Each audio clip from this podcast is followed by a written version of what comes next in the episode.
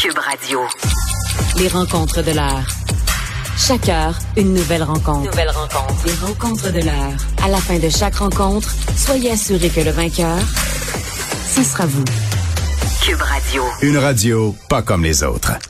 Chronique juridique avec Nada Boumefta, avocate en droit criminel et protection de la jeunesse. Bonjour Nada. Bonjour Mario. Alors, tu veux d'abord me parler du sénateur conservateur Jean-Guy Dagenet. Oui, en fait, euh, il a été invité à l'émission un peu plus tôt sur nos ondes de Benoît Dutrisac pour parler de cet euh, article-là concernant les 2000 armes qui seraient comptabilisées en ce moment dans le territoire euh, montréalais, des armes, vous comprendrez, illégales.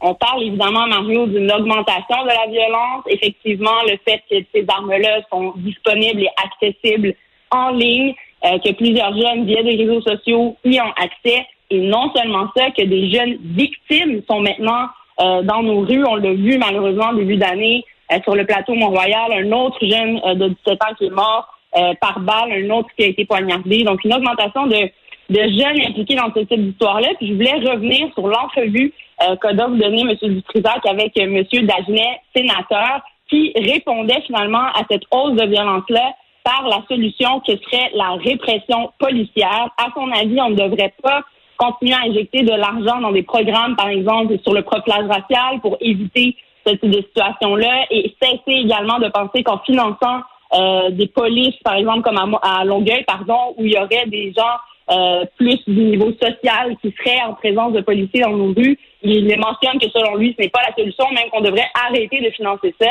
Et je veux absolument y répondre dans ma chronique juridique aujourd'hui, parce que au contraire, je pense que plus que jamais aujourd'hui, d'investir dans tout ce qui est organisation euh, sociale, organisme social, et encore une fois, pour créer ce pont-là, d'abord de crédibilité qu'a la police face à la population, mais également de ce sentiment de sécurité-là et d'action policière qui, à mon avis, a tout à gagner de se rapprocher des gens des quartiers, d'abord pour faciliter les enquêtes, Mario, donc avoir des informations du public qui se rendent aux oreilles de la police, avoir ce lien de confiance que les gens. N'hésitent pas à appeler s'ils pensent avoir vu des choses, avoir été témoins, mais également le contrôle de ces armes à feu-là. Et j'aime pas trop euh, l'argument de dire ben il faut être plus présent et nous. Et c'est ce qu'il mentionne. Lui-même étant ex-policier on aurait eu des formations pour arrêter des mafieux arrêter des gens qui sont euh, qui ont commis des actes criminels. Mais on comprend tous que c'est le rôle de la police aujourd'hui. Et normalement ils sont toujours formés en ce sens-là pour arrêter euh, des criminels mais attention, ce que je voulais dire aussi, c'est que en ce moment, ce qu'on voit, c'est que c'est très présent chez nos jeunes. Il y a beaucoup de jeunes qui se retrouvent en possession d'armes à feu. Et lui, il nous parle de mafieux et de gens beaucoup plus organisés, une autre époque aussi. Ouais, mais c'est ça la grande question. On dit un jeune un peu innocent, tout ça, mais une fois qu'il y a une arme à feu puis qu'il est susceptible de, de tuer euh, demain soir après souper, euh, est-ce qu'il est un criminel dangereux ou il est juste un jeune inconscient? C'est une ligne qui est difficile à tracer, là. Oui, mais dans tous les cas, Mario, et je pense pas que l'idée, c'est de, donner une définition ou d'établir qui sont, euh, ces gens-là sont-ils criminels ou pas. Le fait d'avoir une arme illégale, tu, tu tombes dans la catégorie de possibilité d'accusation criminelle. Donc, le lien criminel est là. Après ça, de savoir si c'est lié aux gangs de rue, est-ce que c'est plus loin que ça, c'est aux enquêteurs de faire leur job. Mais la réalité sur le terrain, c'est que de plus en plus de jeunes se font arrêter en possession d'armes. C'est la réalité sur le terrain. La police fait son travail. Il y a plus de présence policière dans nos rues. On le voit par les autopatrouilles. Donc, cette côté répression, je pense qu'il est déjà suffisamment existant. En plus de toutes les statistiques qui sont claires, Mario, sur les interpellations qui ont été illégales, sur le profilage racial dont il a fait mention, qui existe et qu'on doit continuer, à mon avis, à, combattre et éviter que ça arrive dans les interventions policières. Et encore plus que jamais aujourd'hui, Mario, quand on parle de jeunes, possiblement de jeunes qui sont de communautés racisées, donc de quartiers particuliers qui sont en marge aussi, je pense que la solution vient de plusieurs choses, mais euh, c'est évident que le système judiciaire, en tout cas en ce moment, les voit passer. Les jeunes se font arrêter et de moins en moins, de moins en moins, pardon, remis en liberté. Mais je pense que tout l'aspect social est très important euh, dans cette situation-là, surtout si on veut contrôler ce qui se passe sur le terrain.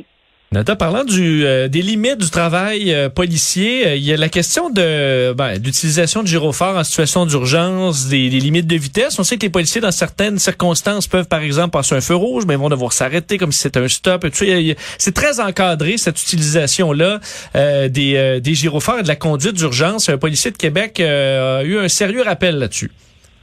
Absolument. Je voulais en parler d'abord pour rappeler aux gens que ce n'est pas parce qu'ils sont policiers, donc euh, autorités, qu'ils ont leur véhicule balisé, par exemple, euh, que tout est permis. Et à chaque cas, on va évaluer, évidemment. Dans ce cas-ci, il y a eu, rappelons, un carambolage, donc une camionnette euh, qui est rentrée dans le, dans la l'autopatrouille finalement, qui n'a pas signalé euh, son, son geste ni par gyrophare, ni par lumière, ni par son, a fait une manœuvre dangereuse qui a mené à cet accident-là. Et donc, suite à l'enquête déontologique, on réalise que d'abord, cet appel-là n'était pas un appel urgent, donc côté de catégorie 5, qui ne justifierait pas, en tout cas, cette euh, activité-là de la part du policier de se présenter sur les lieux. On parle d'un accident, euh, d'un accrochage avec un chevreuil pour que les gens sachent à peu près à quoi il répondait. Et sur le coup, quand il a voulu se rendre sur les lieux, a causé cet accident-là. Et aujourd'hui, je fais face à une suspension de 10 jours.